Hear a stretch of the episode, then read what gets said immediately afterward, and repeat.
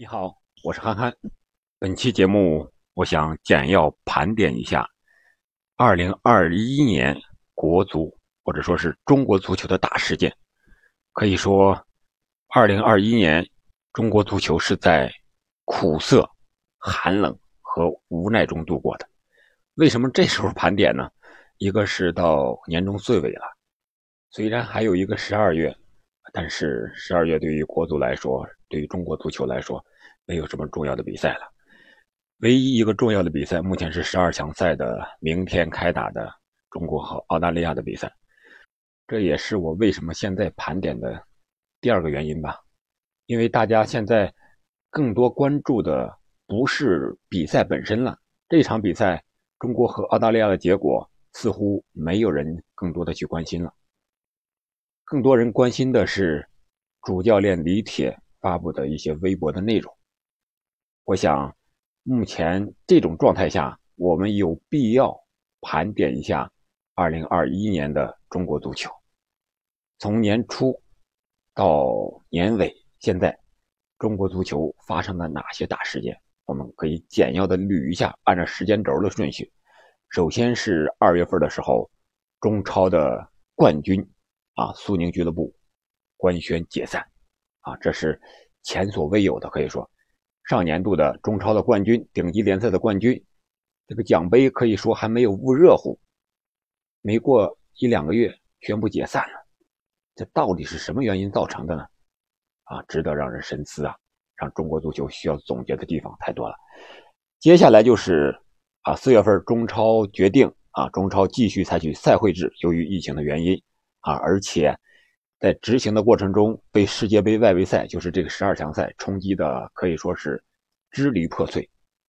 踢几轮啊？休三五个月，然后再踢，球员们的状态无法保证，联赛的质量更无法保证，还有这些个资本，还有明星球员、教练的退出啊，使得中超联赛啊越来越像一个鸡肋了。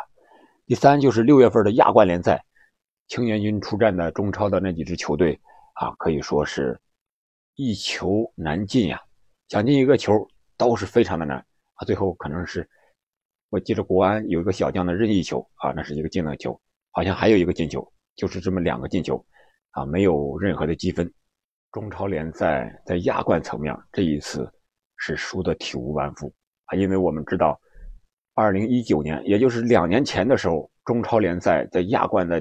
积分上还是排名靠前的，甚至说是第一位的。而现在我们输成这样，小组没出现，啊，一场未胜，一分未得。下年度的亚冠怎么打？我想，今年的亚冠输掉的不仅是比分和比赛本身，更输掉的是中国足球的脸面和未来。再一个就是到了七月份的时候，啊，中国女足在东京奥运会上，我们都知道。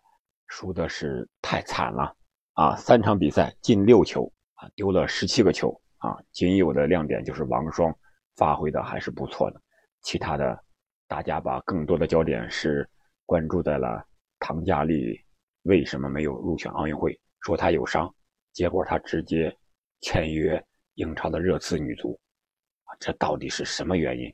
还有随后的女足主教练的贾秀全的下课。水庆霞的带队带女足奥运队去打全运会，可以说这也是前所未有的一个事情吧。再一个就是到九月份了，卡纳瓦罗和广州队解约，这只是一些教练或者说大牌球员、明星球员和教练与中超解约的一个开始。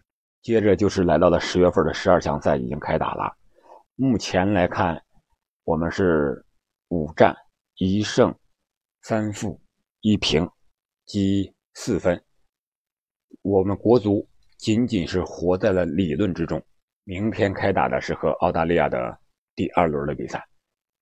我刚才已经说过了，现在球迷朋友们不再关注和澳大利亚比赛会是什么结果，胜平负呀几乎没有关系了。大家认为中国足球到这个时候已经无法冲击世界杯了。至少本届世界杯应该打道回府了。在十二强赛上，球迷和足协争议最大的就是对规划球员的使用。因为球迷看到了规划球员上场之后表现的确实非常的好，而且无论是个人技术、竞技状态，还是个人态度上啊，都是非常出力和卖力的。但是主教练或者是足协也好，就是给他们的出场时间太少了，直到第五轮面对阿曼的时候啊，才让阿兰和洛国富首发。但是阿兰和洛国富。被换下，特别是洛国富被换下啊，六十多分钟被换下，呃，又成了球迷争论和批评李铁的一个焦点话题。那么李铁呢，也经常在微博上和球迷，虽然没有直接的互动，但是他发微博也是寓意非常深刻的。啊，他最近的一篇微博就是看到伊朗那边地震了，他自己说地震了啊，没什么可怕的啊，带着球队继续去训练。也许他。没有什么语义双关的意思，但是媒体人和球迷看了以后，感觉味道会是不一样的。可能大家的想法比较多，也许会从李铁的微博中啊看到一些本来就不存在的信息。也许啊这就是李铁的本意，这个我们不去过多的评述。我希望咱们大家尊重一个事实。但是我想说的是，再多的热点也温暖不了。冰冷的中国足球，二零二一年对于中国足球来说太冷了。除了十二强赛，我们还看到十月份的时候，恒大集团等民企啊相继退出中国足球，啊，河北队的呃股权改制工作啊停滞啊，俱乐部下发啊停发工资的休假通知，还有多支球队欠薪。中国的顶级联赛到了这个地步，可以说我们国足。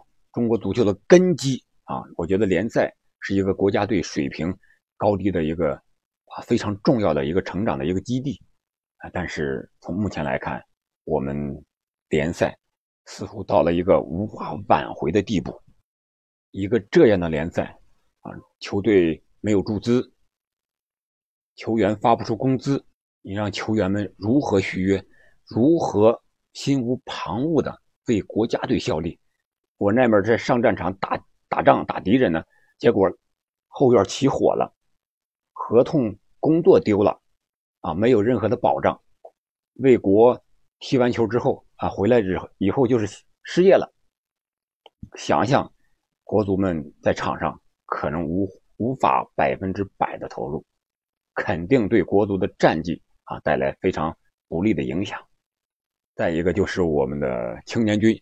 啊，U 二三退出了亚锦赛的预选赛啊，U 二三亚亚锦赛的预选赛，可以说这又使我们输掉了未来。我们都知道，最近中国的青训，特别是青训的成绩啊，U 二三虽然足协制定了联赛 U 二三球员出场的政策，但是没有见到有多大的效果。本次 U 二三亚青赛正好是检验我们效果的时候。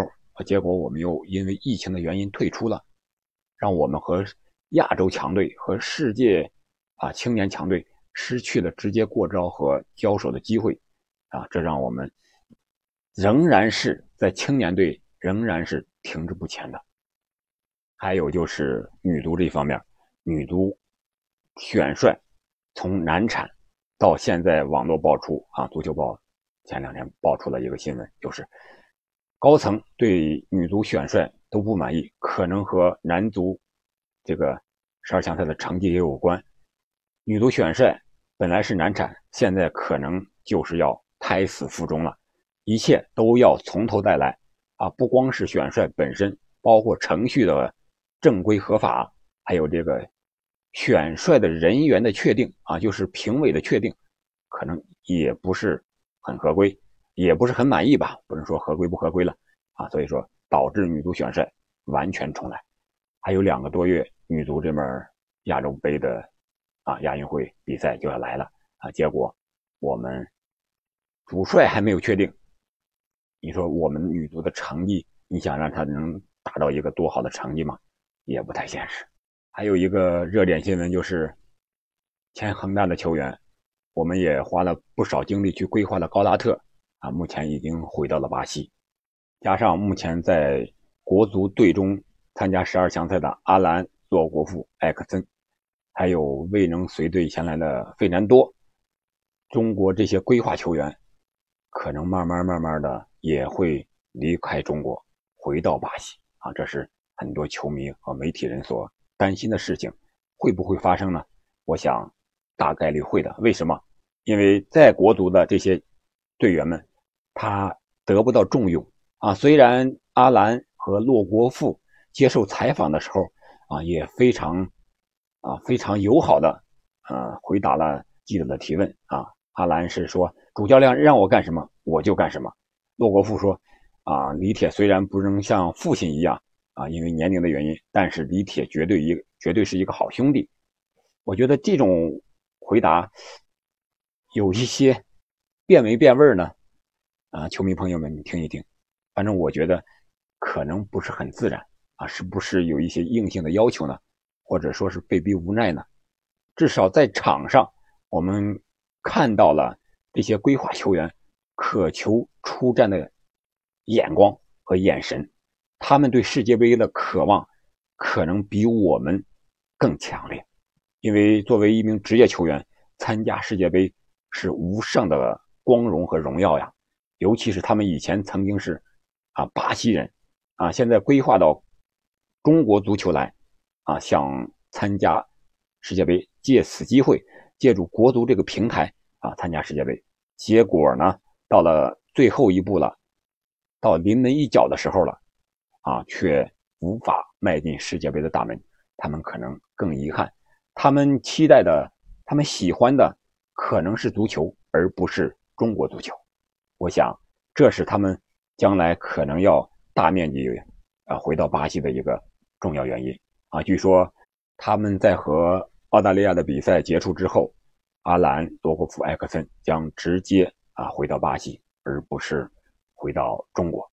这就是目前啊中国足球已经发生和可能将要发生的啊一些热点事件。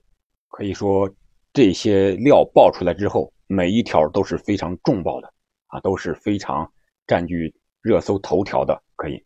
啊！但是我刚才也说了，即使这个新闻再热啊，它也温暖不了在寒风中瑟瑟发抖的中国足球。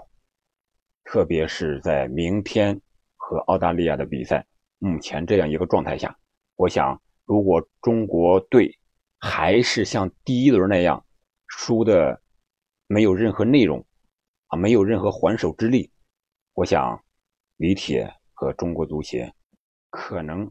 会真的引发一场地震，但是我还是想简要说说和澳大利亚这场比赛。我想说的是，国足还是我以前讲过的，就是在亚洲十二强赛这个层面，你就是稳守反击就行了，不要再考虑其他的。四后卫也好，三中卫也好，无论用什么阵型，首先要把防守放在第一位，然后是把硬度要提起来。特别是在后腰这一块啊，作为男人来讲，我们都知道，腰不硬，那肯定是干什么都不行。对于足球来说，我的理念也是，得中场者得天下。那中场最重要的就是后腰这一块，它是攻防转换的枢纽。如果你后腰这两名或者三名球员你硬不起来的话，那对方想打你几个就打你几个，想怎么配合就怎么配合啊。所以说，不能让对方的进攻队员。直接面对后卫，如果让他们很轻松的直接面对后卫的话，那这个球很可能就会有，啊，也是我们后腰呃踢球者的一个后腰这块位置的一个失职。至于前场的进攻，我觉得目前来看确实没有看到有多少进攻的套路。你是主打边路呀，还是想打小快灵啊，还是找一个高点呀？中国足球。至少从本届十二强赛来说，呃，看不到有多少的进攻上的亮点，更多的是啊球员之间啊彼此默契的配合啊，可能还是建立在以前啊比较熟练的基础之上的。另外一个，更多的是个人临场发挥的灵光一现，而不是我们进攻套路的一个体现。再一个就是李铁的。啊，临场调度、指挥换人这一块我觉得目前是最大的短板。我们可以在既定的基础上，啊，打的这个还是啊，特别是对阿曼的上半场打的还是非常好的。我们可以说是找到了一个啊阵型上的还有人员上的一个最佳的配置啊，但是万一球场上发生变化了，我们怎么调整啊？这方面可能大家考虑的预案不是很多啊。李铁这一块啊，确实因为资历还是比较年轻的啊，当教练这一块所以说我觉得李铁还需要积累经验，还需要成长，特别是在临场指挥上。当然，中国国家队作为一个整体，不能完全靠李铁一个人去在临场指挥，他的智囊团应该给他提供合理的方案。然后再让他去做决定，不能让他既当参谋又当参谋长啊，又做决定还自己去拿方案，这样李铁我觉得在球场上他是应变不过来的。应该至少有那么一两个人专门研究战术的啊，这样一个团队啊，去给李铁提供合理的方案。我觉得这样的话会对中国足球可能会有一定的更好的作用吧。就本场比赛而言。我觉得虽然是澳大利亚的主力中后卫啊，那个大个子苏塔受伤了，无法出战和中国队的比赛，但是中国队要想在澳大利亚身上全取三分，达到这第五场和第六场得到四分的这个目标，我觉得还是非常难的。我是不抱有任何希望的。如果我们太激进了的话，可能还会输得很惨。也许这场比赛结束之后，中国足球。会有一场很大的地震，这个地震会把中国足球带向2021年更寒冷的冬季。好了，关于中国足球2021的大事件，我就盘点这么多。如果球迷朋友们、听众朋友们有什么想要关于中国足球的想说的话，可以在我的节目下方留言和我互动。谢谢，感谢您的陪伴，再见。